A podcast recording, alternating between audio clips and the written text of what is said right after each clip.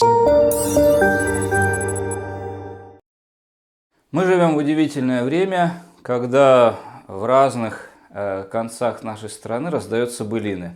Провожу посиделки, сказываю Сталина, народ приходит. Среди слушателей много и женщин. И часто я слышу вопрос, а есть ли женские персонажи в русском эпосе? Ответ у меня такой, есть и даже очень много. И они не всегда э, в привычной нам женской ипостаси предстают. Э, конечно, много любовных сюжетов. Например, э, Чурила и Катерина. Из названия видно, что Чурила с какой-то Катериной там. Или Алеша Попович и сестра братьев Петровичей. Та же Петрушка, э, братья хвастают своей сестрой, а Алеша э, это хвастовство развенчивает. Конфликт, конфликт. Вот. Э, или там э, Соловей Будимирович едет сватать за Паву Путятишну. Как завязка богатырского сюжета женщина предстает. Но есть еще интересный э, целый, целый ряд персонажей женских, которые сами являются богатырками. Вот. Не за них бьются богатыря или из-за них, или там что-то, а сами вполне участвуют.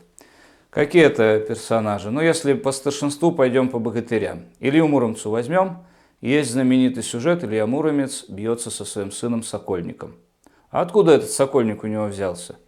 Тут э, побочный сюжет идет, включен э, отношение Ильи Муромцем со Златой Горкой. Разные наименования. Учитываем, что эпос вариативный, могут тоже варьируются имена.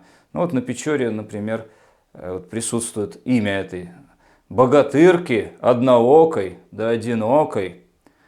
Они встретились в чистом поле, когда молод был Илья Муромец, и бились они трое суточки, и сила на силу случилась, и сотворили те, любовь телесную да сердечную. И вот прижили этого сокольника, а потом и разъехались.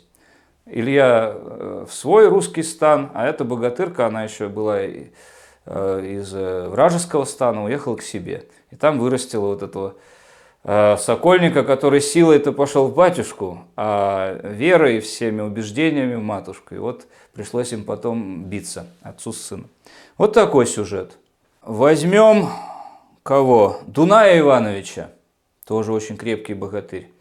Э, основная былина у него, как он едет добывать э, невесту для князя Владимира Апраксию.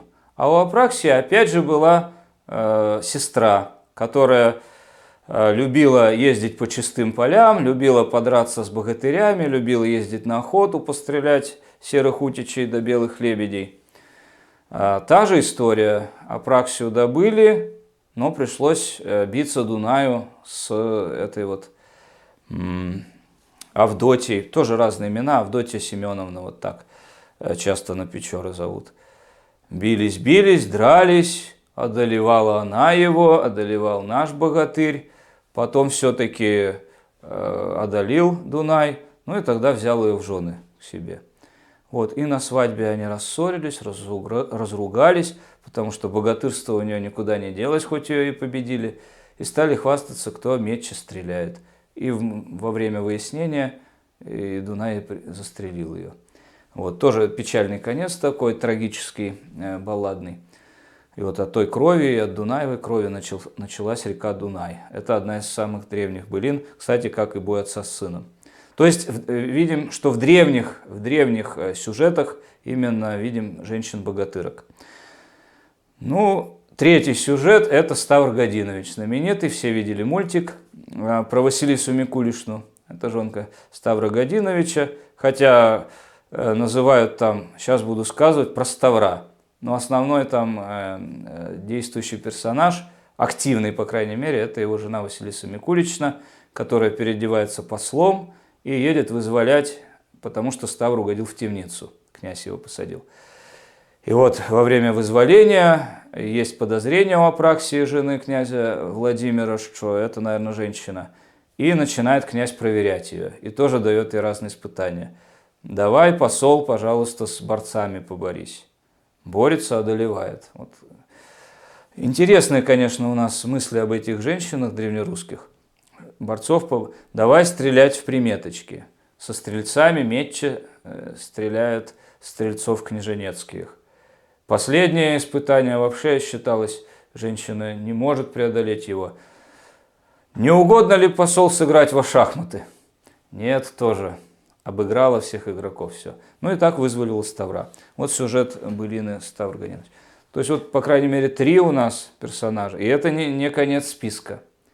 Вот женщины в русском эпосе таковы. Немножко про название в конце скажу. Богатырка слово еще употреблялось слово поляница. Вообще слово поляница, она древняя, означает просто воин. Ну, как по принципу возница, там или пьяница, вот эти ица, да, то есть они относятся и к мужчине, и к женщине одинаково. Но поскольку все-таки похожи и на девицы и так далее, чаще всего а, поляницы стали именно употребляться в отношении женщин. Вообще есть редкие тексты, где поляницы называют там Илья Муровец поляница. Вот такой комментарий в завершение. Кстати, еще вот такая роль активная женщин в эпосе, она нас, может быть, удивляет, но э, в крестьянской среде могла и не удивлять, потому что, э, например, среди поморов э, зачастую женщина несла на себе большую часть обязанностей, когда моряк, рыбак уходит, то есть она должна весь дом вести и так далее. А если его вдруг не станет, то порой и промысел приходилось ей вести, корабли там отвести. Есть такие описания свидетельства. То есть отчасти вот этот дух, когда женщина наравне Э, с мужчинами э, участвуют в жизни, он сохранился и э, в традиционном народном быту.